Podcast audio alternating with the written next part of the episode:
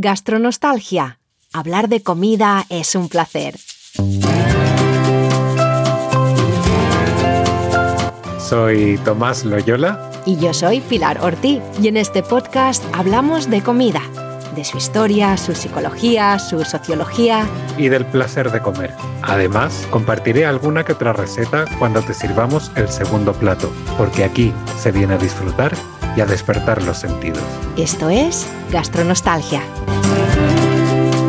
Ya tenemos el menú completo de este mes, que ya sabéis es un episodio recopilando los cuatro platos que ya hemos publicado. ¡Que aproveche! Buenos días, buenas tardes, buenas noches, gastroyentes. Espero que hayáis pasado un mes estupendo y ya estamos otra vez aquí con nuestro menú mensual. Hola Pilar. Hola Tomás. Hola gastroyentes. ¿Qué tal Pilar? Bien, es el final de noviembre, en Londres ha llegado el invierno con un sol magnífico, la verdad. Tengo que decir que prefiero 6 grados y sol que 13 y el cielo blanco, blanco. Así que yo muy bien. ¿Qué tal por los madriles? Pues ahora mismo miro por la ventana y veo un mínimo rayito de sol entre medio de las nubes que no llega hasta, vamos, hasta la tierra, no llega y hace mucho, mucho frío hoy. Bueno, estos días llevamos unos cuantos días de frío, pero bueno, es, lo que toca, así que es la época, no queda más remedio. ¿Qué se le va a hacer? Vamos a hablar de comida.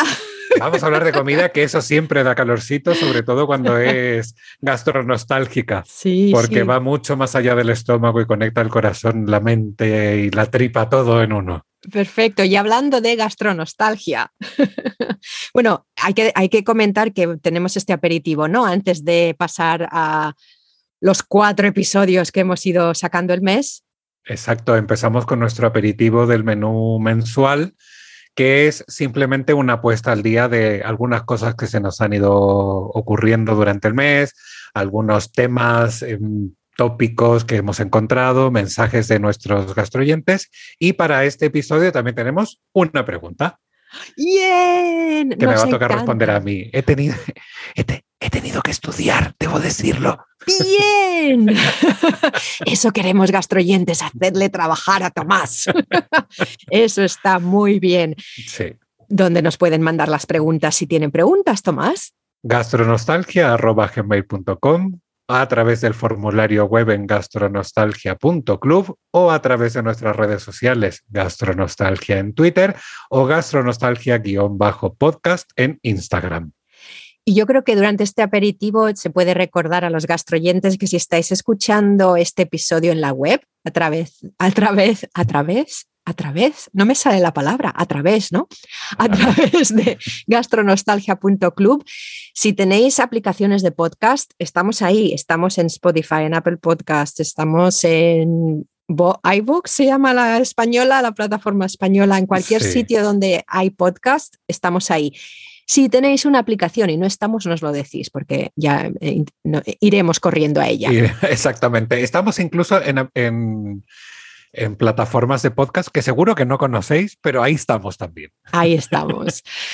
Eh, eh, bueno, una de las cosas que lo, bonito de trabajar sobre, sobre gastronostalgia durante el mes y ir sacando cada plato durante la semana es que mi cabeza está pendiente de gastronostalgia y de qué nos puede, les puede interesar a nuestros oyentes y, y, que te quiero comentar a ti, Tomás, la verdad, porque tú y yo ahora mismo solo hablamos a través del podcast. Exactamente. Bueno, nos vimos hace poco, hay que decirlo. Es verdad, es verdad, eso estuvo bien. Y he encontrado encontré dos citas en un libro que estaba leyendo que se llamaba Ghosts, Fantasmas, de una escritora que se llama Dolly Alderton. Y encontré esta, esta cita, bueno, esta frase y pensé, esto lo quiero compartir. Y hablaba de la traducción, el, perdón, del significado de nostalgia la palabra nostalgia, y decía que la traducción literal en griega es el dolor de una herida antigua y me encantó, me encantó esto de la, de la herida antigua. Nostos, que es eh, homecoming, ¿cómo se traduce eso en español? Como llegando a casa y algo que es eh, eh, dolor. Así que mm, quería compartir esto porque no lo sabía, no sabía esta traducción y espero que sé que hay gente de clásicas que nos está escuchando. Espero que no haya metido la pata. Mil perdones si la he metido, nos lo contáis en gastronostalgia.club. Y quería compartir eso. Me encanta esto del dolor de una, de una herida antigua. De una, es que es muy bonito. Sí, lo único que espero que gastronostalgia no sea que algo nos dolía mucho y nos acordamos de que nos sentó mal algo. No, yo quiero pensar que eh, cuando habla de heridas, en el fondo son como las pequeñas marcas de la vida que no tienen por qué ser negativas, son cosas que te han impactado positiva, negativamente y que, y que están ahí, se quedan en, tu memoria emocional eh, y son muy bonitas. Vamos a pensarlo de esa manera porque sí, es que asociamos la herida con algo doloroso, pero a veces una herida no necesariamente duele o no duele tanto. ¿Verdad? Entonces, vamos a pensarlo en positivo, pero es muy bonita la frase. Qué bueno que lo hayas encontrado por ahí. Pues tengo otra que encontré en el mismo libro, digo, esta mujer, y dice, a ver si la, traduzco al vuelo, no puedo pensar de un modo más humano de entrar en la comida que hablando de cómo conecta con nuestro pasado es gastronostalgia. Totalmente. Nos ha definido el podcast. Sí, oye, tenemos que invitar a esa persona a nuestro. Oye, la voy a mandar un email. Pues sí. Que es contemporánea, Dolly Alderton. ¿Sabes qué? Le voy a mandar un tweet o un email y le voy a decir: he encontrado esto. Tenemos un podcast, es en español, pero me, quiero que sepas que te hemos citado. A lo mejor nos da más oyentes. Pues sí, cariños, muchos saludos, Dolly Alderton. También tengo una pregunta. ¿Tienes una pregunta? Sí. ¿Tengo que estudiar o no tengo que estudiar? Pues no lo sé. Eh, ¿Te la hago ahora o luego? No, házmela ahora, así me impactas. Y luego la pregunta que ya he tenido que estudiar, pues más relajada para el final. Cuando estuve en Madrid, fui a un restaurante chino con mi madre y pedimos arroz kubak. Sí. ¿Qué es?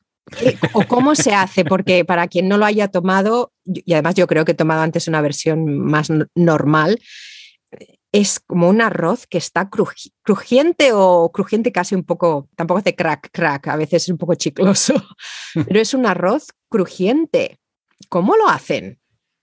Pues fíjate, a ver, yo tampoco soy experto en comida china, me encantaría, pero el arroz kubak, lo primero, por lo visto, no hay ningún consenso en que realmente sea eh, comida china tradicional. También además hay que entender que la gastronomía china es muy amplia, muy, muy amplia, con lo cual o pertenece a una región muy particular o simplemente es algo que se ha ido adaptando o que se ha transformado por completo en el mundo occidental. Eso es lo primero. Pero bueno, hay muchos restaurantes chinos donde el arroz kubak es una de las recetas como estándar. Además es bastante llamativo cuando tú estás en el restaurante y de repente viene esta fuente que está ah, ahí como chirriando a lo loco, como soltando vapor es muy espectacular y todo el mundo mira y tú dices, ¿por qué pedí este plato? Dios mío, trágame tierra. Todas esas cosas eh, van, son parte de la experiencia. Pero el arroz kubak, por lo que yo tengo entendido, eh, insisto, no soy experto y si alguno de nuestros gastoyentes tiene una definición o puede aclarar este concepto que yo voy a decir, bienvenido sea para un próximo episodio. Pero es, es una especie de arroz como inflado que se infla eh, por un proceso, por su proceso de cocción que es que se fríe. Se fríe en aceite muy caliente durante muy, muy poquito tiempo simplemente para que se hinche. Eh, por lo visto, creo que también se puede preparar al horno. O sea, empieza con una cocción normal, pero luego tiene esta, esta transformación, digamos, en este arroz como más hinchado. Y esto se cocina sobre una tabla. Esta fuente generalmente es como de piedra o de metal, muy, muy caliente con una salsa que está, pues eso, a una temperatura muy alta y el arroz, digamos que va como terminando de hincharse o terminando de, cocinarse, aunque ya esté cocinado, pero o sea, como que continúa su, su, preparación con esa salsa caliente y este plato ardiendo. Y entonces eso hace que esto esté con eso así como chirriando mucho tal y le da ese puntito que decías tú, un poco crujiente, eh, pero a la vez es un, no es un arroz, o a quienes hemos comido cereales de arroz inflado no, no, es exactamente esa sensación, pero sí como que hay un, crunch, sí hay un puntito de, de, crujiente, de crujiente. Iba a decir crujencia, no sé si existe como palabra, pero Me bueno. Me encanta. Sí, crujencia. En castellano, crujencia, que todavía suena mucho mejor. Pero bueno, es eso. Y la preparación básica es el arroz con la salsa, pero luego también se ha ido eh, diversificando, se han ido añadiendo verduras, setas, eh, gambas, pues eso, distintos ingredientes que para darle más color, más sabor y más espectacularidad a este plato. No sé si te sirve de respuesta, es lo que yo puedo contar, pero... Es una mina de información culinaria. pero si hay alguien que tenga una definición más clara, que sepa la historia del plato. Yo es que eh, debo decir que en comida china tengo una tarea pendiente. Hace muchos años que tengo ahí un libro de cocina eh, china para comprar porque me llama muchísimo la atención. Eh, hay cosas que me resultan muy curiosas de su gastronomía y me interesa conocerlas, pero, pero no me quiero quedar como en, una receta, o sea, en un libro de recetas como básicas. Quiero entrar un poquito más allá. Entonces tengo que buscar algo que realmente, porque ese libro creo recordar que eran así como muy de recetas y poquita historia, pero quiero algo con un poco más de chicha. Así que también si hay alguien que tenga un consejo, bienvenido sea porque es algo que me apetece. Y ahí podré, pues incluso hasta preparar el arroz kubak mientras estamos haciendo el podcast. ¿Por qué no? Gastroyentes, si conocéis algún libro que le pueda interesar a Tomás, si sabéis cosas de la cocina china y sobre todo lo que ha dicho Tomás, el hecho de que hay muchas regiones, es un país eh, enorme, tendrá diferentes tipos de, comida que se parecerá a lo mejor más a otros tipos de comida que otros en algunos sitios. Si conocéis sobre eso, si conocéis algunos recursos que podamos mirar, algunas cosas online, nos lo mandáis y Tomás yo te digo, si en algún momento te apetece, si es suficiente motivación el, tener que crear un episodio sobre la comida china, pues yo dejo que te lo ocurres y que nos vengas y nos lo cuentes. Vale. Desafío aceptado. Eso era todo. Luego, solo antes de pasar a la pregunta de, de una gastroyente, decir que hemos cambiado la, introducción porque teníamos una frase que decía que Tomás nos iba a dar una receta cuando la ocasión lo amerite o lo, requiriera y no es el caso. Está ocurriendo en el segundo plato. Casi no por, por medio diseño y por, por suerte que se ha convertido en diseño, así que hemos cambiado la introducción, a lo mejor lo habéis notado. Y si no lo habéis notado, pues ya podéis poner oído porque eh, seguramente va a haber cambios porque todavía, y esto lo dijimos en el primer menú, estamos ajustando contenidos, estamos viendo qué cosas pues, nos gustan más, qué cosas queremos compartir, qué cosas podemos mejorar. Y, eso, claro, produce cambios y a nosotros como nos gusta la transparencia, pues los vamos o lo vamos a ir comentando y os lo vamos a, contar en, este menú semanal. Semanal no, menú mensual, perdón. Mensual o menú semanal. Más. Yo es que, Vamos a la pregunta. Sí, vamos a la pregunta. Tengo lo del menú mensual metido en la cabeza, perdón, menú semanal. ¿Ves que ahora se me cruza lo del menú semanal? Porque hace años hice un PDF con un menú semanal con comida, cena, tal, que si hay interés yo lo puedo compartir en gastronostalgia.club. Ahí lo dejo. gastronostalgia.gmail.com si queréis el menú semanal de Tomás. Vale. Exactamente. La pregunta. La pregunta. ¿Y hoy la respondes tú? Bueno, la tienes a mano, yo la tengo. La tengo, la tengo a mano, yo la hago. Yo hago la pregunta para que tú respondas. Es de nuestra gastroyente Pilar Senior. que también nos hizo una pregunta sobre lentejas la última vez y Tomás la respondió. Ahora, ah, no, perdón, esta es la de las lentejas. Esta es la de las lentejas. La última vez fue sobre. los piñones. Sí, los piñones, exactamente. No me salía la palabra. Así que os lo leo. Espero leerlo bien. Hola, Tomás. Siempre van a tomar las preguntas, obviamente, a mí no me preguntéis. Hola Tomás, soy Pilar Senior. Hace ya un par de episodios quería haberte hecho una pregunta. ¿Hay algún truco para que al cocer las lentejas no se descascarillen? Yo uso la misma clase de lentejas, pardinas, la misma receta y el mismo recipiente, las hago en el robot y unas veces me salen bien y otras salen con la cáscara bailando por su cuenta. Gracias por el podcast y por tus consejos. A ver, respuesta, Tomás. A ver, pues he tenido que investigar porque es verdad que eh, yo de las algunas muy poquitas veces que he hecho lentejas me ha pasado eso y esto de, hmm, como que he hecho distinto. Bueno, pues buscando y rebuscando en internet me encontré con un artículo eh, de la sección de gastronomía del periódico 20 Minutos que resume bastante bien cuáles son las posibles causas de que se descascarillen las lentejas. Y entonces mm, las voy a contar así rápidamente. Lo primero es que la calidad de la lenteja eh, es evidente. Si el grano no es muy de muy buena calidad, no ha sido una buena cosecha, pues evidentemente mm, es más fácil que se descascarille. Con lo cual, aquí recomiendan que si tú ya conoces una marca o un proveedor que generalmente tiene buen producto, eh, recurras siempre a él y evites eh, sorpresas comprando cosas de menor calidad o que no sabes muy bien de dónde vienen. En cuanto al remojo, las lentejas, eh, y esto fíjate que yo no lo sabía porque yo siempre las pongo a remojar, generalmente de un día para otro. Bueno, alguna vez creo que las he hecho directamente, pero por causas de, así como de necesidad mayor. Las lentejas, sobre todo las pardinas que son pequeñitas, no necesitan remojo previo. Es decir, que pueden ir directamente a la cocción, que al ser tan pequeñas, pues en un plazo de entre 40 minutos o una hora un par de horas van a estar blandas y perfectas para comer. Con lo cual, a ver, yo insisto, yo las he hecho con remojo y a mí no me ha pasado nada, pero es verdad que alguna vez sí. ¿Tiene que ver con el remojo? Pues no lo sé. Vamos a, esto tendríamos que probarlo. Pero es una cosa a tener en cuenta que si quieres evitarlo, o quieres eliminar factores que pueden provocar que la lenteja se despelleje, no las remojes o no las remojes tanto. Sí es importante lavarlas previamente, eh, por supuesto, para quitarles un poco toda la basurilla que puedan tener, el polvo, lo que sea, y separar sobre todo las piedrecitas, porque yo no sé si a vosotros os ha pasado, pero meterte una cuchara de lentejas y morder una piedra no es agradable. ¿Dónde compras las lentejas? Pues generalmente cuando compras lentejas a granel, ah. eh, sobre todo en sitios así como muy, digamos, autóctonos, muy de campo, muy tal, pues sí, vamos, yo he mordido piedras y no, no es grato.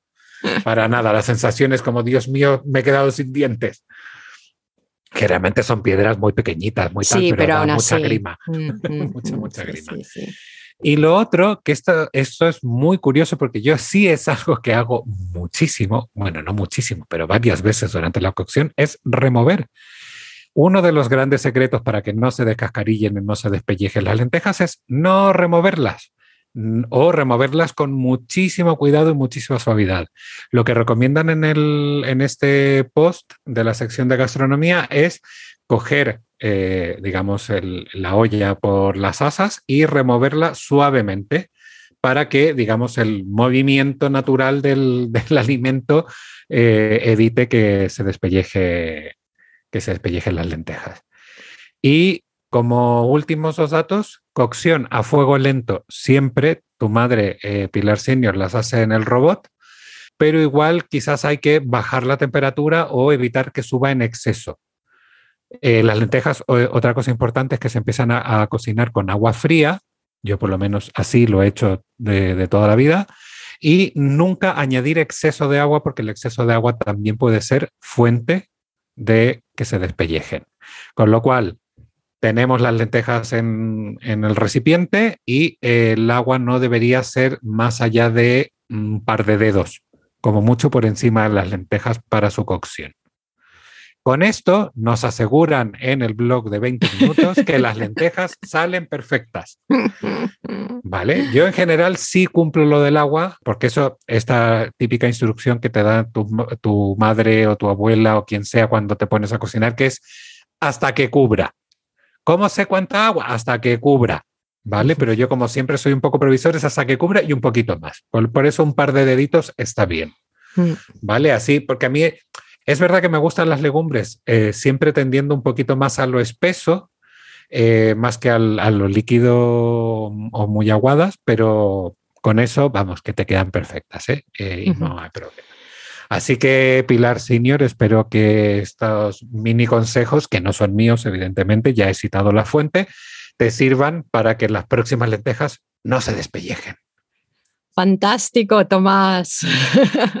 y gastroyentes, si tenéis consejos diferentes o si queréis comentarnos qué tal os va con vuestras lentejas, también nos encantaría oírlo porque siempre, siempre es interesante. Yo uso las, yo, yo cocino lentejas Pilar, cocinas lentejas. He buscado muchas veces en los blogs porque cada vez que lo hago se me olvida cómo hacerlo y las pongo en una cazuela, las cubro como tú, las voy echando a medida que se va evaporando el agua, yo les pongo más. Seguro que lo estoy haciendo todo mal, pero da igual, no me quedan mal. Les pongo chorizo y una esta de cocido, un, estos ave creme de cocido, algo me salen buenísimas. Cuanto más ave creme les ponga, mejor y a veces, uy, no sé qué he dicho gastroyentes, pero en este momento nos, nos vemos en vídeo y Tomás ha echado las manos a la cabeza literalmente, pero da igual.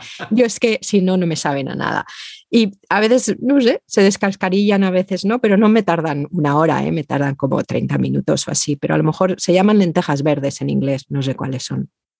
Yo creo que, bueno, no sé, ya, es que yo ya me pierdo con tanta variedad porque además yo de pequeño existían las lentejas, punto, que era la lenteja, una lenteja marrón, mm, tamaño grandecito, o sea, no eran pequeñas, y, era lo que había. Y ahora tú vas a comprar a las tiendas a granel o vas a un supermercado y Dios mío, digo, si yo no conozco ni la mitad. Y bueno, ya como te metas en, la cultura de la comida india, que la ah, lenteja roja, que la amarilla, que la no sé qué, que la partida, que la no partida, dijo, mira, ya me explota la cabeza.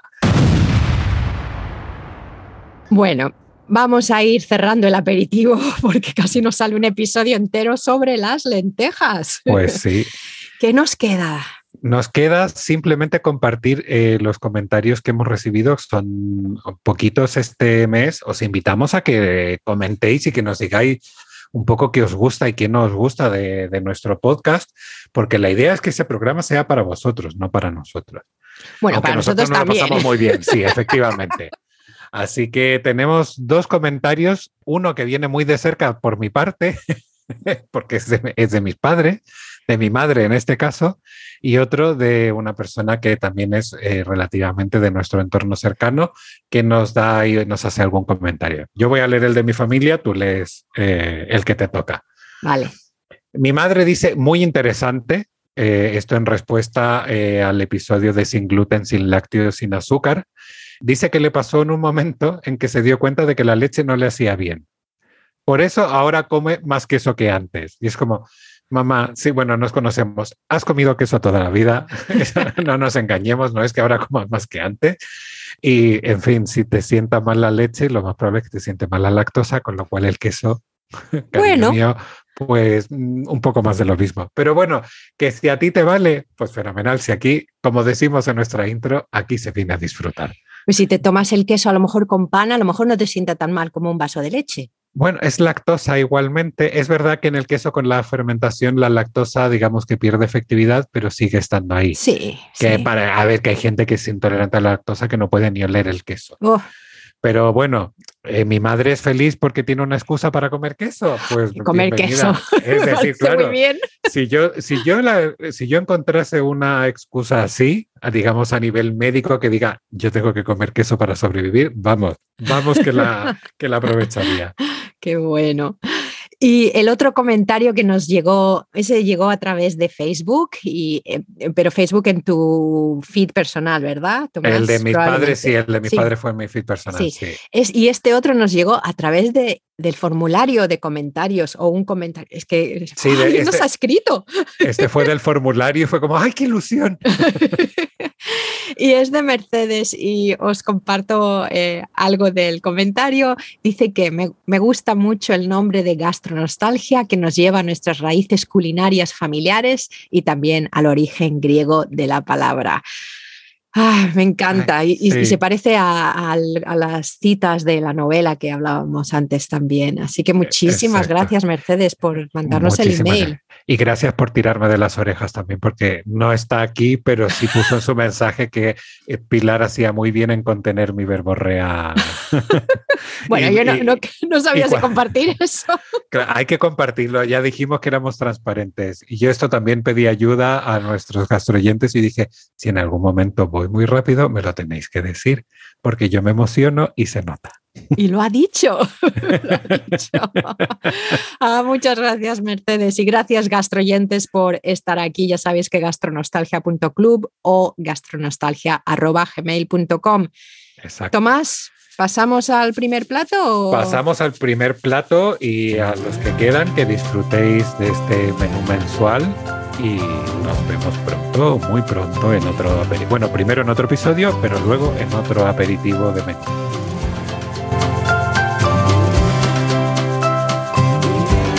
Primer plato. Hoy para nuestro primer plato vamos a hablar de la preparación del arroz. Tengo muchísimas ganas de hablar de esto, Tomás, porque, bueno, yo aprendí a hacer el arroz de un modo, Kevin, mi marido, que es el que suele cocinar, siempre lo quema, es, la una de las cosas que todavía, eh, de las pocas que no, que no domina. Así que, ¿qué nos vas a contar hoy sobre el arroz? Mira, yo el, arroz además creo que fue la primera cosa que oficialmente cociné. Además, cuando mi madre me dijo, toma, aquí está la cocina, eh, yo vuelvo a la hora de comer y que esté la comida puesta, que yo tenía en ese momento 13, 14 años, una cosa así, y yo era como, ok. Yo sí había hecho cosas en la cocina, pero nunca solo, nunca tal, y en fin. Y entonces yo dije, voy a hacer arroz, si esto es fácil. Ah. Una receta de arroz, y a ver, no quiero despertar envidia, pero mi primer arroz fue absolutamente espectacular. Espectacular no se pegó absolutamente nada, perfectamente cocinado, perfectamente salado, graneado, que en Chile hablamos del arroz graneado cuando los granos se separan fácilmente, o sea, es decir, no queda ahí como glutinoso ni tal, con lo cual, bueno, bueno, bueno, bueno, o sea, una cosa espectacular. Y, y claro, yo me vine arriba. Segundo arroz fue un desastre absoluto, absoluto. O sea, de esto de sacar la cuchara de palo entera de la olla con el arroz pegado, quemado, tostado. Sí. Pues eso. Entonces, de aquí viene, a ver, hay, para mí hay una forma básica de hacer el arroz, que es, eh, yo diría que común para todo el arroz que no sea, digamos, integral o rojo, o negro, tal. Hablamos de principalmente arroz blanco, normal, del que encontramos en el supermercado. Y eh, generalmente eh, esto, o sea, las medidas es una, hablemos de tazas o un vaso de arroz por dos vasos de agua. Siempre de agua es el doble. Siempre. Qué curioso. Yo, yo había aprendido tres. No, deje de Por eso me queda a lo mejor un poco aguado. Claro. Mm. El arroz normal, el arroz de toda la vida natal, es 1 eh, a 2. Es decir, si tú pones una taza de arroz, son dos tazas de agua. Pero ya te digo, medidas con exactitud. Y no falla.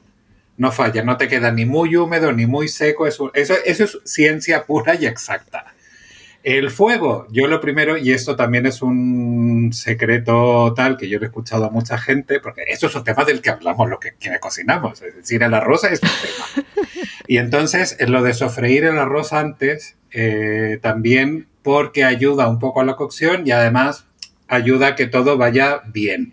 Entonces yo pongo una cucharadita, un par de cucharaditas de aceite, lo caliento, vierto el arroz, lo se dora un poquito, que quede, digamos, todo el arroz bien impregnado el aceite y luego el agua hirviendo. Tapamos sin tocar absolutamente nada sin tocar, sin mover el arroz, que yo sé que caemos en la tentación de meterlo a cuchara y darle una vuelta para que no, no, hace falta. De verdad que no hace falta. Como mucho, echas el agua, le das una vuelta rápida por si se te ha quedado algún trozo de arroz no bien cubierto de agua, lo que sea, y, y tapas y ya está. Y te olvidas del tema. 20 minutos, 20 minutos exactos.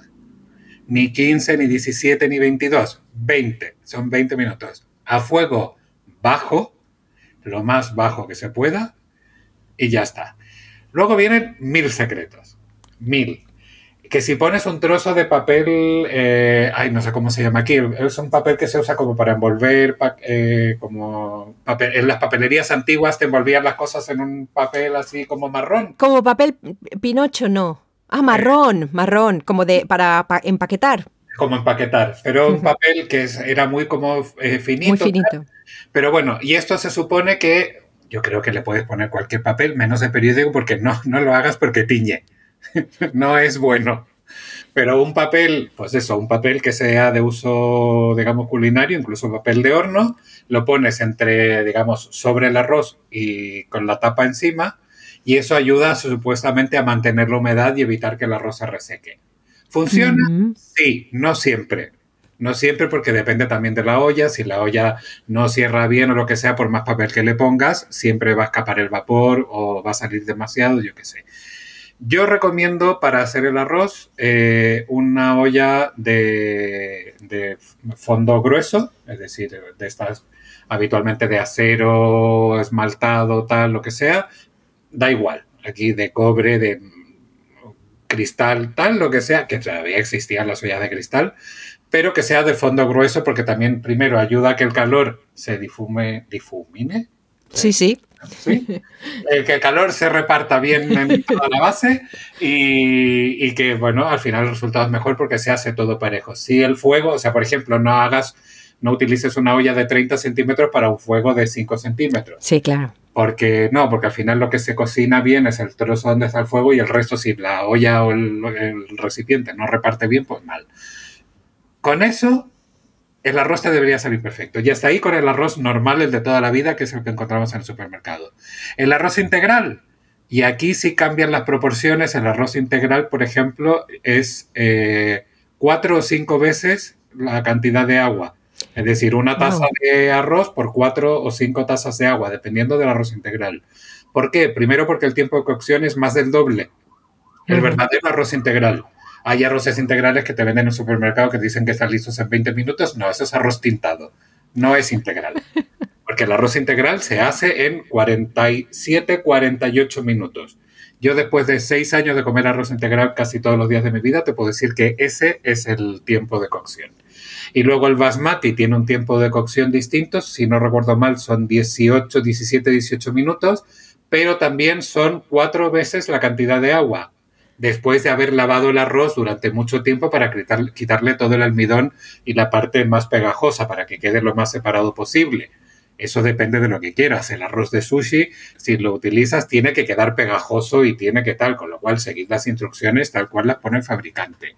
El arroz negro y el arroz rojo también. Generalmente tienen una proporción de más cantidad de agua por tal. Dime. Nunca eh, arroz negro y arroz rojo, ¿de dónde vienen? Eh, ¿O qué, cómo?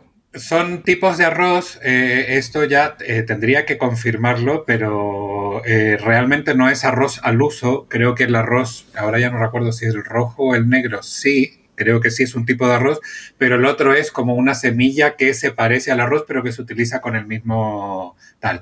Es lo mismo, o sea, es, que es como un granito de arroz alargado, eh, tiene un sabor yo diría, no excesivamente distinto, pero tiene un sabor, tiene una textura un poquito distinta, pero en un plato tal, el resultado es más o menos lo mismo. Y la verdad es que está bien porque te ayuda a, cambiar el colorido del plato, a que sea un poquito más atractivo. Eh, y bueno, pues es interesante probarlo. Te guste, no te guste, eso ya depende de ti, pero ahora sobre todo es que ya se vende mucho, eh, ya es mucho más fácil encontrarlo, sobre todo, por lo menos aquí en Madrid hay muchas tiendas que venden productos a granel y que ya los venden. Eh, bastante y bastante tipo de arroz. El arroz largo, el arroz corto, el arroz redondo, el arroz, el arroz, hay miles de tipos de arroz. Ay, sí, y eso sí. es probar y el que te funcione mejor.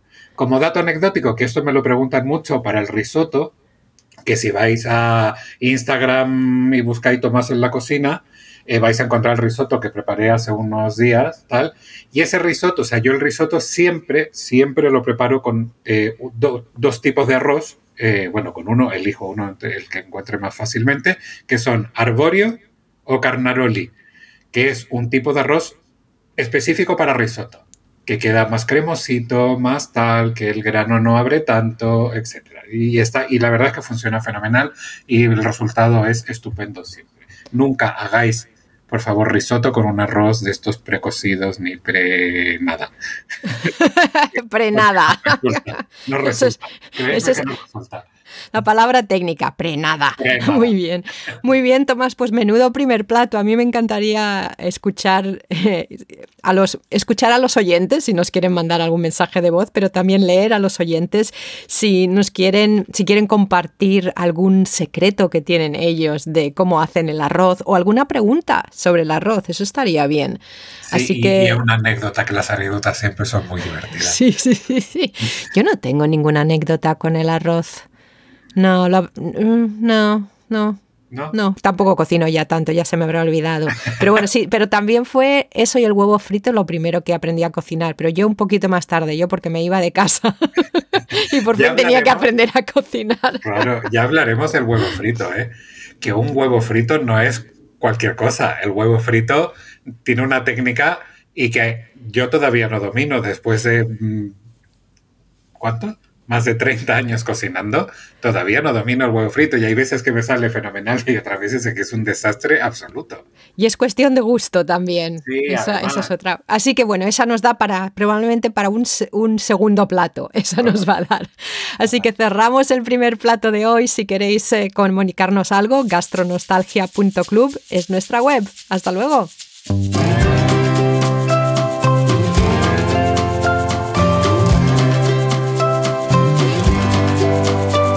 Segundo plato. Somos Gastronostalgia y hoy para nuestro segundo plato vamos a hablar de un tema que hay gente que le genera como cierto ruido o cierta polémica. La comida o la cocina sin gluten, sin lácteos y sin azúcar. Sin las tres. Sin las tres, así de golpe. A ver, que puede ser, tú también podemos hablar eh, por separado, pero se puede comer sin las tres, es que además casi que puedo retar a todo el mundo que nos esté escuchando de que más de una vez ha comido cosas que no tienen ninguno de los tres elementos, pero, pero no lo has pensado. Y entonces, cuando tú ves esto, yo qué sé, eh, por ejemplo, mi libro de cocina, sin gluten, sin lactosa, sin azúcar, la gente dice, ah, no, a mí ese rollo no me va. Y digo, ¿en serio? ¿No te gusta una carne asada con vino tinto? ¿O no te gusta el pisto manchego? Pues sí, y digo, pues esas cocinas sin gluten, sin lactosa y sin azúcar. Y te quedas mirando. Ah, dime. ¿Sabes de eso? Yo creo que tiene mucha culpa el que. Eh, de que ahora, por, por, porque, porque el sin gluten puede haber sido una moda. Eso, eso, es otro episodio. Pero porque ahora em, se usa como arma, como herramienta de marketing. Entonces tienes no sé qué sin gluten. El otro día leí agua sin gluten. Ah, muy bien, agua sin gluten, eso porque, espero. Porque hay muchos alimentos que naturalmente no tienen gluten, pero antes no lo ponían y ahora sí que lo ponen. Entonces yo creo que, y es lo que dices tú, hemos tomado muchas veces cosas que no tienen esto, pero como nadie nos lo ha dicho, pues no lo sabíamos. No lo sabíamos y efectivamente yo creo que aquí había habido mucho tema de marketing. También se ha como pervertido un poco el concepto pero lo primero, y yo se lo digo a todo el mundo, lo primero hay que entender que no son, o sea, que pueden ser cosas de moda, que puede ser que de repente se ponga de moda, pues yo que sé, por cualquier razón. Hmm. Pero que hay gente que convive con estas y con muchas otras más alergias alimentarias que ni se nos ocurren.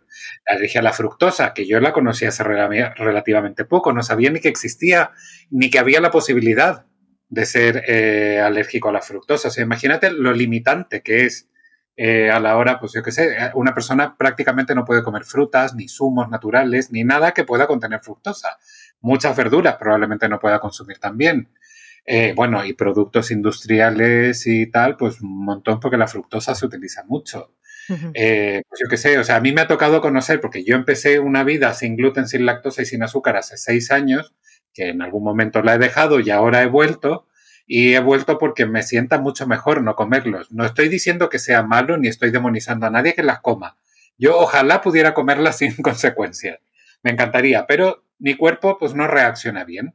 Ya sea porque, primero, porque no está acostumbrado ya a comerlo y segundo, porque antes tampoco, o sea, cuando las comía tampoco me sentaban bien. Simplemente fue una prueba que hice, mi vida cambió por completo, eso ya lo he contado mil veces en otros eh, espacios que no, no corresponden a este podcast, pero para mí fue un cambio importante y que me sentó muy bien. Insisto, eso no significa que sea para todo el mundo ni que se tenga que hacer. Pero a lo que vamos. Espera, podemos, perdona, podemos entonces volver a, em, danos ejemplos de, del gluten, qué es el gluten, qué es la lactosa y a qué te refieres cuando hablas de azúcar. Vale, pues el gluten es un componente que tiene principalmente el trigo, pero que hay otros cereales que también lo contienen y que hay gente que tiene una intolerancia eh, que no es capaz de procesarlo bien y su sistema digestivo, principalmente a nivel intestinal, pues se ve afectado. Hay distintas afecciones de, o sea, sí, grados de afección de celiaquía. Yo aquí no voy a dar ninguna clase de celiaquía porque no soy experto en el tema, eh, pero que te puede generar desde un simple malestar estomacal hasta problemas de crecimiento, de desarrollo, de atención, etcétera, etcétera. O sea, es una enfermedad, quien la tiene y quien la padece es un mal grave, muy grave que si no se cuida, pues puede tener consecuencias muy chungas. sobre todo en niños pequeños, en adultos es entre comillas más manejable, pero que también puede generar bastante problemas dependiendo del grado que tengas. Eh, la lactosa también es un componente de los lácteos, principalmente la leche, que es lo que más consumimos, pero de todos los productos lácteos que contienen leche, generalmente de vaca. Curiosamente, hay gente que es intolerante a la lactosa, pero la leche de cabra no le genera ningún tipo de problema, eh, o la leche de oveja, principalmente es de vacuno. ¿Por qué? Pues no lo sé, eso ya habría que preguntarse a alguna persona experta, eh, pero también genera problemas a nivel físico y digestivo. Y el azúcar, principalmente el, o sea, lo, que yo entiendo por azúcar son azúcares añadidos. Es decir, si yo me como una manzana, pues me como el azúcar de la manzana y no importa. Pero si, por ejemplo, eh, un zumo de manzana, que ya es dulce de por sí, pues le añadimos eh, jarabe de glucosa, fructosa, sucarosa, eh, stevia y tal, pues claro, es completamente innecesario. Casi toda la comida preparada hoy en día tiene azúcar porque es un conservante bastante bueno. casi todo lo que es bollería industrial, platos preparados, comida preparada, todo esto tiene algún componente de azúcar. Eh, luego, y esto da para muchos capítulos más, el tema del azúcar en los productos light, eh, por ejemplo, donde se rebaja en muchos casos la grasa para subir el azúcar, porque esto tiene que tener sabor y tiene que tener textura, o al revés, le quitamos el azúcar pero subimos las grasas. Eh, productos sin gluten, por ejemplo, que sí, efectivamente le quitamos el gluten, pero hay que añadir otras cosas y otros productos para que eso más o menos tenga una consistencia atractiva y la gente se lo quiera comer más veces. Con lo cual le ponemos un poquito más de azúcar, le ponemos un poquito más de grasas vegetales o no vegetales para conseguir el objetivo. Entonces, e, esta, esta, filosofía, que en el fondo no tiene ningún, eh, digamos, ninguna base científica, es decir, esto no me lo ha dado ningún médico tal, esto lo hice yo siguiendo los consejos de un amigo que tampoco es médico, simplemente por probar qué tal me iba. Y a mí, como dije antes, me va bien. ¿Vale? Pero esto no significa absolutamente nada. Y entonces, a lo que vamos.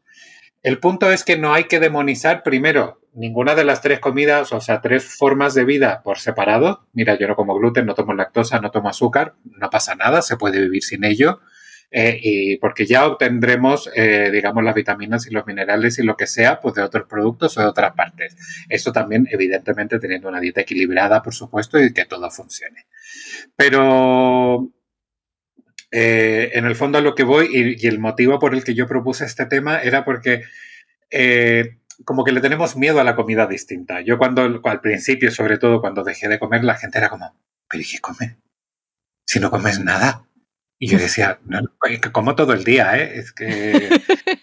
Mira, hoy día, por ejemplo, he desayunado un plato de arroz con curry de pollo Luego al mediodía me he comido un plato de garbanzos con espinacas, cebolla y especias y luego por la noche pues he comido eh, pues yo qué sé, unas tortitas de arroz con aguacate, jamón de pavo y yo qué sé, y un huevo pochado encima. Y la gente te mira y te dice, eso es un montón de comida. Sí, es un montón de comida y me siento bien comiendo esa cantidad de cosas, pero no estoy comiendo ninguno de los productos prohibidos o de los elementos prohibidos y se puede comer. Y yo he invitado gente a mi casa, le he hecho risotto, he hecho, mm, bueno, es más, es que la fiesta de la boda, que fue a los seis meses de casarnos, la fiesta de la boda fue toda sin gluten, sin lácteos y sin azúcar. Y nadie murió, ¿eh? Nadie. Sobrevivió todo el mundo. Alimentamos a 46 personas, más o menos, en una noche. Yo tenía una, una mesa llena de ensaladas, de legumbres, ensaladas de verduras, ensaladas de tal. Una amiga hizo un pisto manchego que estaba fantástico. Eh, creo recordar que alguien trajo una tortilla de patata, ¿puede ser? No. No recuerdo. Alguien trajo otro plato y yo de póster encima tenía tarta. Una mm. tarta, lácteo sin azúcar, que se pueden hacer, se pueden hacer. Y, resultaba. Y al final todo el mundo contentísimo, nadie quedó con hambre.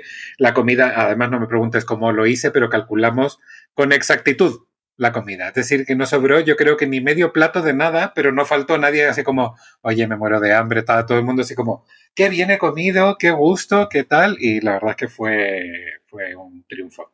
Entonces se puede, y yo siempre cuento la anécdota, y perdón que me enrolle, cuando estaba firmando en San Jordi, los libros, de repente se acerca una señora y dice, ay, con mi cocina sin gluten. Uy, este, este rollo no es mío. Y yo, señora, si he comido toda la vida, mire el libro. Y no, no, no, no, yo esto es que no quiero ni mirarlo porque no, no, no, no quiero. Y es como, ¿sabes, señora, que no muerde el libro? Es decir, que no pasa nada. Mira, yo lo tengo aquí al lado, no lo puedo enseñar porque evidentemente esto es un podcast, pero por ejemplo, así, a ojo, gazpacho, comida sin ninguno de los tres. Eh, garbanzo con espinacas, que lo dije hace un momento. Un curry de pollo con verduras y frutos secos. Un tallín de carne e higos. Eh, una sopa chilena de verduras y carne, que se llama carbonada, que es una auténtica maravilla. Eh, mini hamburguesas de atún. y de postres, una tarta de Santiago sin azúcar, que el único ingrediente que le tienes que quitar es el azúcar. Hmm. Y bueno, y, claro, porque es harina de almendra que no lleva gluten, huevo, que lo puedes comer sin problema, y pues eso, en vez de azúcar le pones otro tipo de endulzante, que puede ser stevia, que por ejemplo, en principio es apto incluso para personas diabéticas, o buscar alguna otra alternativa de endulzante, y tienes una tarta Santiago magnífica y estupenda, que mira que no habrá veces que hemos comido tarta Santiago sin ningún tipo de problema. Mm, mm, mm. Entonces, este, tipo de cocina tiene muy mala prensa y, a mí me encantaría saber por qué, me encantaría que la gente eh, lo comentara en nuestra web, en las redes sociales y, nos, que nos cuente que por qué, por qué pasa esto.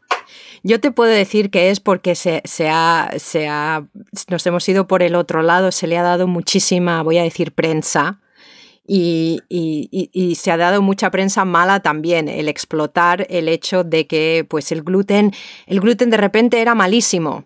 En vez de de verdad eh, pensar, como dices tú, pues sí que hay gente que es alérgico, gente que es intolerante y hay gente a lo mejor que cambia eso, pues igual que a lo mejor comes muchas patatas, dejas de tomar patatas y a lo mejor te sientes mejor, porque cada uno somos un mundo. Entonces yo creo que enseguida que le empezamos a poner una estampa que nos que relacionamos con un aspecto cultural o con una actitud, entonces yo creo que eso enseguida eh, enciende. Pero hay yo siempre me río mucho cuando veo muchas cosas de sin gluten, porque sí, hay muchos alimentos, lo que dices tú, que no tienen eh, gluten o que no tienen azúcar añadida y que no son lácteos.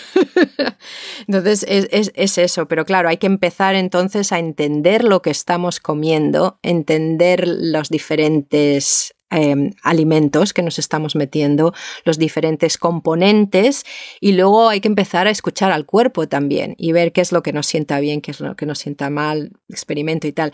Todo eso mm, toma tiempo y, actitud. Entonces yo creo que es, eso. A veces nos decimos, pues la cocina se puede tener sin todo esto y decimos, ¡ah!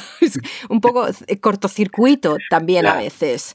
Y, entonces yo lo que querría, eh, Tomás, ¿tienes, ¿tienes alguna receta? Te lo tendría que haber preguntado antes de grabar. ¿Tienes alguna receta que puedas compartir? Pues a ver, alguna receta corta, rápida y precisa. Déjame, estoy, mira, qué suerte que tengo el libro en la mano. Mira, sí, tengo una receta que es además maravillosa, que la vi hace un momento. Es muy fácil, así que eh, empiezo que corremos. Cuatro pimientos rojos asados. Funcionan perfectamente los de bote. Si no los tenéis asados, los podéis asar en casa sin problema. Los compráis al natural y los asáis. Pero les retiráis la piel. Así que, bueno, si los asáis en casa, el resultado, por supuesto, que es infinitamente superior. Tres dientes de ajo, una taza de nueces y el zumo de medio limón. Una cucharada de aceite de oliva extra virgen, sal, pimienta y una pizca de chile en polvo, paprika o algún algo que le dé un poquito de picante. Se meten todos los ingredientes menos las nueces en un robot de cocina o en un bol profundo y con la mini pimer se procesa todo hasta formar una pasta suave se añaden las nueces y se pica toscamente, es decir, que queden nueces un poco más enteritas, o sea, decir, que tenga como que cruja un poco, que tenga crujiente. Ya está. Eso es, esa es la receta. Y esto se llama Sevisli Beaver. Es eh, una pasta de pimientos y nueces fantástica para comer con palitos de verdura, para untar en unas tostaditas, comer con patatas fritas, con cualquier cosa así de tal, untable de pan con gluten, sin gluten, como tú quieras. Eh, y es espectacular. O sea, absoluta, es que no os podéis imaginar la explosión de sabores que tiene eso. Yo cada vez que lo hago, la gente es que abre los ojos y se le dan vuelta. O sea, es una cosa maravillosa. Esa es la receta del día, el Sevis pero además colorida, deliciosa y con un aroma fantástico. Fantástico, Tomás. Pues yo me encantaría oír de nuestros oyentes sus experiencias con este tema y también si tienen alguna pregunta que a lo mejor puedas, eh, alguna pregunta relacionada con alguna receta de comida o, si echan en falta algo, a lo mejor Tomás conoce alguna alternativa, estaría bien. En gastronostalgia.club. Tomás, ¿algo más que quieras decir respecto a este tema? Mucho, pero es que al final nos alargamos y esto nos da para 20 platos más. Pero sí me gustó dos cosas. Uno, escucha tu cuerpo, que es importante. Y segundo, casi siempre, prácticamente en el 100%, en el 99% de los casos voy a decir, hay alguna alternativa para algo que no puedas utilizar. Tu pregunta que yo intento contestar.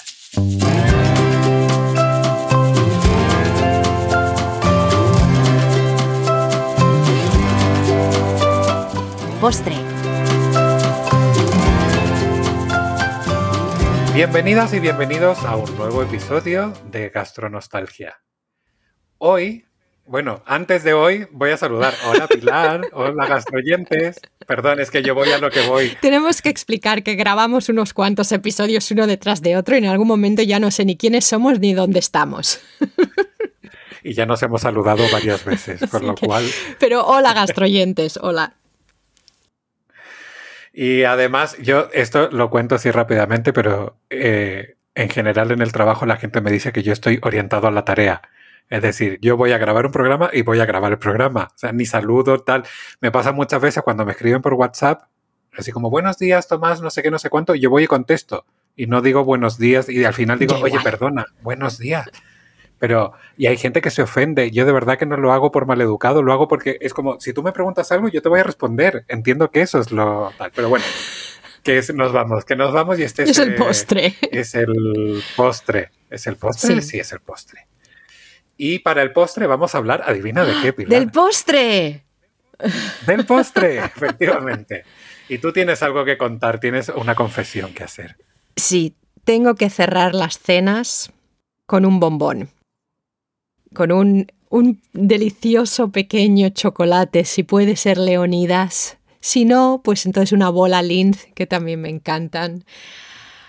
Antes valía con un poquito de tableta de chocolate, pero, pero me estoy acostumbrando mal y eso ya no me vale. Pero es curioso porque estaba pensando, eso es lo que me pasa a la hora de la cena, a la hora de la comida no lo tengo tanto. Y en, casa en Madrid sí que tomábamos siempre un... Empezó todo yo creo con los after eights, porque tienen ese, ese sabor de menta, que yo creo que el sabor de menta en la boca siempre lo asocio con se ha acabado, como cuando te lavas los dientes. Ese hábito de, es ese sabor. Y yo creo que debió empezar todo con eso, con el after eight, que era como, ah, esto sí, este es el final. Y de ahí he pasado a cosas mayores. También estaba pensando que en la comida muchas veces, bueno, si estoy en España tomo fruta, entonces no necesito un postre tan de, postre postre, porque la, yo creo que la fruta tiene ese sabor dulce que me cierra la comida. Entonces supongo que es algo dulce para cerrar la comida. Sí, perdona que, que sigo con los ojos en blanco pensando en el Ya, lo siento, le tendríais que ver escuchantes gastroyentes. Por favor, es que estaba completamente en éxtasis, es que es una cosa que me encanta. Y esto, por favor, señores After Eight, si me escucháis, el día que hagáis un After Eight de naranja, yo voy a morir directamente. Mm, yo creo que aquí lo hay. Lo voy a mirar. Lo voy a mirar. Eh, creo que lo pero no va a estar tan bueno como crees, porque no. Es que a mí la mezcla, bueno, chocolate y menta y chocolate y naranja me parecen dos mezclas. ¿Has probado, antes de que se me olvide por si acaso le gusta, porque otra cosa, mm, tú has hablado de, mm, en, otro episodio, ah, no, que eh, en un episodio que hemos grabado pero que todavía no se ha sacado, pero bueno, en un episodio, es un spoiler, eh, Tomás, habla, hablamos del turismo gastronómico y tú hablabas, Tomás, de ir a los supermercados. Es algo que a mí me encanta hacer en España porque como no vivo ahí y hemos descubierto el chocolate de Suchard con naranja. Está buenísimo. ¿Lo has probado? Sí, chocolate negro. Está muy bueno. Yo lo recomiendo. Sí, sí, sí, sí. Es que Sí. Ahora sufro porque estoy en Ay, lo siento. chocolate. Eh, no, no pasa nada, pero ya volveré. De hecho, el otro día, David, que también lo conoces tú, nos trajo de Inglaterra unas, que no, no sé la marca, pero es una naranja, o sea, como si fuese la forma de una naranja, pero de chocolate. Y es chocolate con naranja, que es una de las cosas más maravillosas del mundo. Está esperando en el congelador hasta que podamos comerlo. Pero bueno, o sea, eh, en fin, es que lo que cuando dijiste lo del bombón, es que a mí el, bombón como concepto me parece la cosa más maravillosa de la Tierra. O sea, yo además sueño, y esto también se lo digo a los gastroyentes, y si alguien de mi familia, amigos, mm, casa, familia, lo que sea, escucha esto, por favor, las cajas de bombones me vuelven loco, loco. Y mientras, o sea, ojalá un bombón de cada sabor distinto. O sea, e, es, como, por favor, es que me, me encanta el concepto de bombón. Ahora, mi pregunta es, ¿te puedes comer solo uno? Yo no. Yo sí. General, en general. Alguna vez sí que cae el segundo, pero a la media hora. Es como que no ha saciado. ¿Ves? Claro, es que tú sabes comer, yo no sé comer. Sí, es que si no es demasiado, si no ya me, llena. Sí que, sí que algo que, que, que, pensé que nunca iba a decir, que ahora lo digo de vez en cuando, es que algo está demasiado dulce. Entonces yo creo que he llegado al momento donde mi cuerpo o mi paladar dice ya, o sea algo que es mucha azúcar en un postre o ya un poco. Mm, Entonces yo creo que eso está cambiando. Sí. A ver, es verdad, yo ahora lo noto después de muchos años de evitar el azúcar o de disminuirla al máximo. Sí hay cosas que me chocan, eh, me resultan empalagosas o no empalagosas, pero sí como demasiado. O sea, está rico, me gusta, me sabe fenomenal, pero ya está, con uno puedo. Pero ya hay determinadas cosas con las que no tengo límite. Una son los bombones, lo digo, y lo otro es el dulce de leche. Como yo me crié con dulce de leche, o sea, soy como Asterix se cayó, no, Obelix se había caído a la marmita, pues yo me caí a la marmita de dulce de leche. Es decir, cuando la gente dice el dulce de leche a mí me parlaga, y digo, ¿pero qué dices? Si es como agua. O sea, eso es que entra, entra y puede entrar y seguir entrando, o sea, sin ningún tipo de complejo y, en fin. Que en Chile se llama manjar, por cierto, que si no luego mis compatriotas me tiran de las orejas. En Chile se llama manjar, porque es un manjar. Totalmente.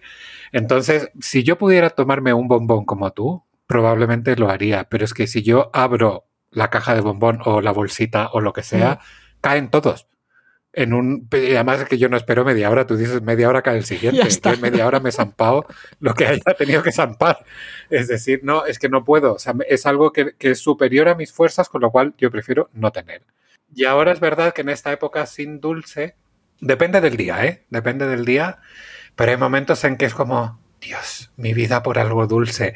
Y, cuando digo algo dulce, que incluso, como no estábamos tomando azúcar, era una tortita de arroz con algarroba es algo que te cambia el sabor, que te da ahí como un punto de, como de postre, pero no es un postre lleno de azúcar o tal. Una fruta, un trocito de fruta, también es algo lo que tú dices, como que limpia y es como que ya está, esto cierra. Qué curioso. Y eso algún día, mira, yo soñando podríamos invitar a alguien que sea como experto en sabores y tal, y por qué este tipo de sabores como que cierran el proceso digestivo. Digamos, Gastroyentes, si conocéis a alguien o si sois vosotros, nos lo decís. Gastronostalgia.club. Estaría bien, ¿eh? Estaría bien. Sí, estaría muy guay porque creo que es muy interesante. Se me había ocurrido una cosa, pero se me ha ido. Mira.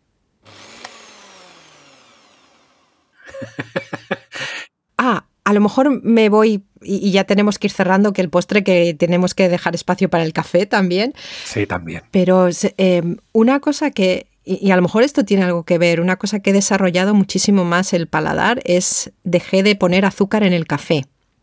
Yo tomaba muy poca, tomaba una cucharada pequeña, pero obviamente en España es que es una locura cuando ves los sobres de café. Yo me acuerdo también, mi padre ponía un montonazo.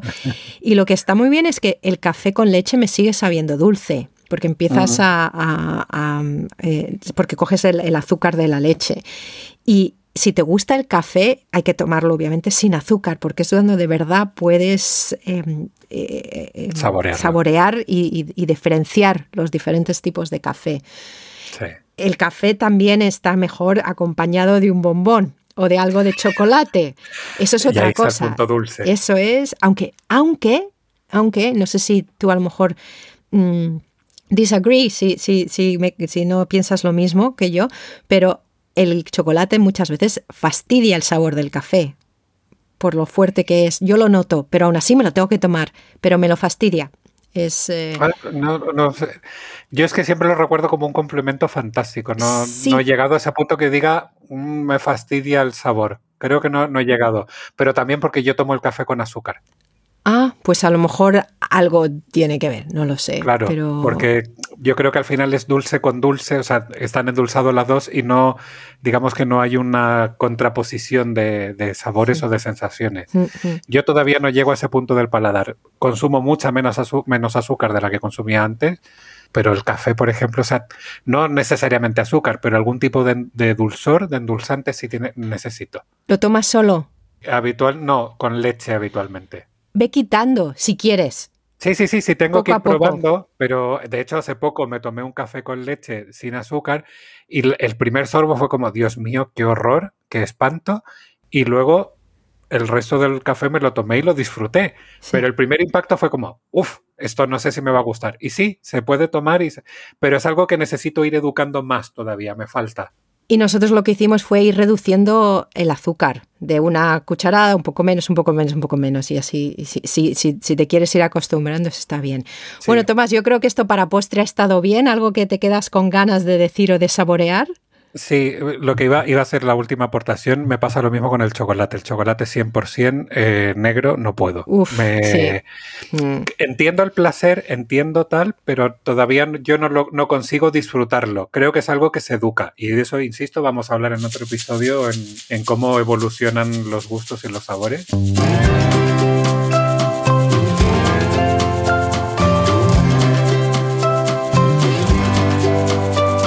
Café Hoy tenemos parado para el café un tema que creemos que es muy interesante porque a todos y a todos nos ha pasado en algún momento. ¿Es peligroso ir al supermercado a hacer la compra con hambre? Pilar, hola y dime qué te parece. sí, es peligrosísimo, es peligrosísimo.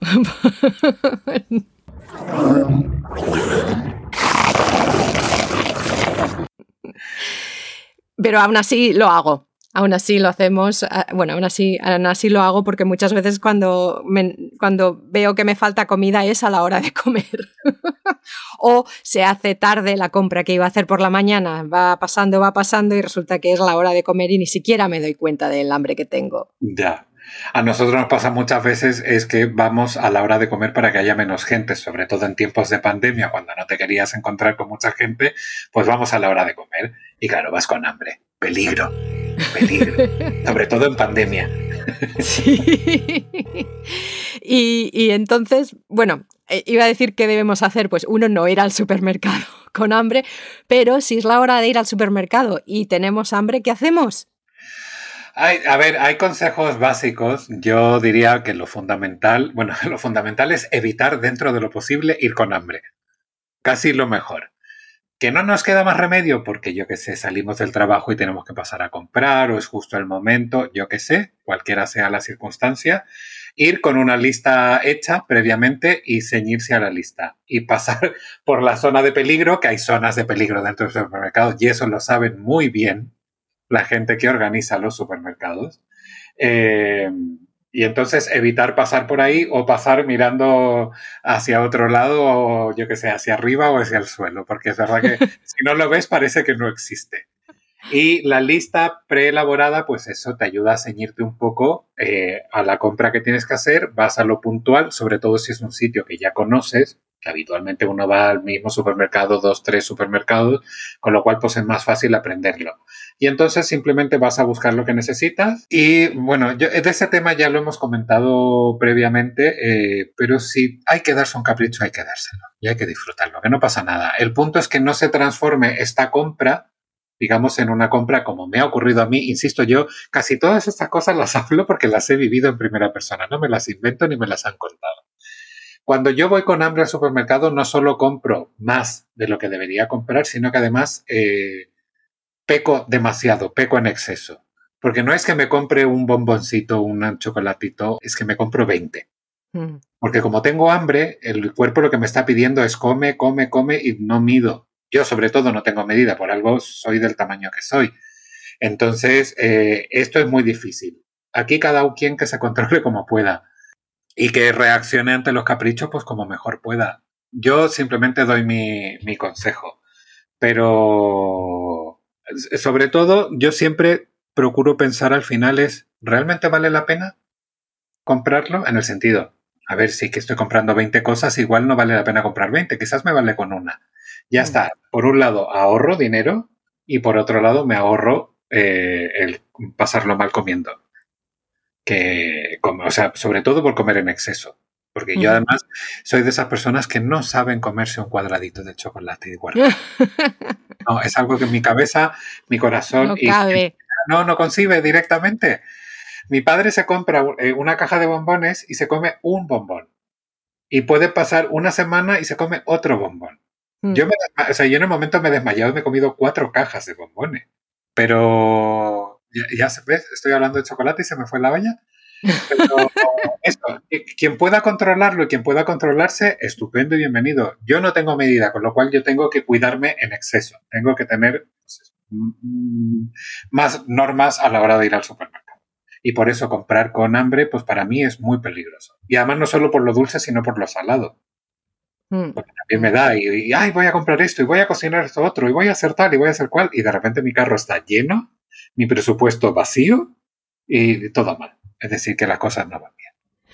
Muy bien, pues oyentes, ¿cómo controláis vosotros si tenéis que ir al supermercado con hambre o qué hacéis para no ir al supermercado con hambre? Nos encantaría oír de vosotros, gastronostalgia.club. Esto ha sido el café, así que esperemos, eh, esperamos que lo, lo hayáis disfrutado. Tomás, ¿algo más que decirles a nuestros oyentes? Sí, una cosa, si hablo muy rápido, por favor ponedlo en nuestras redes sociales también y, procuraré hablar un poquito más lento en los futuros episodios. Porque la idea es que, es que nos entendamos y si no se entiende, pues eso no tiene sentido. Así que, pero también lo que dice Pilar, gastronostalgia.club y nuestra cuenta de Twitter, gastronostalgia, y también estamos en Instagram, gastronostalgia podcast. Nos podéis encontrar por ahí, iremos sobre todo compartiendo alguna receta y alguna foto chula por ahí. Gracias por acompañarnos en este nuevo episodio de Gastronostalgia.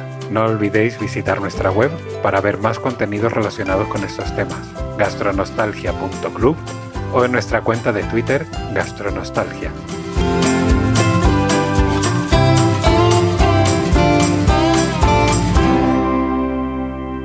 Que aproveche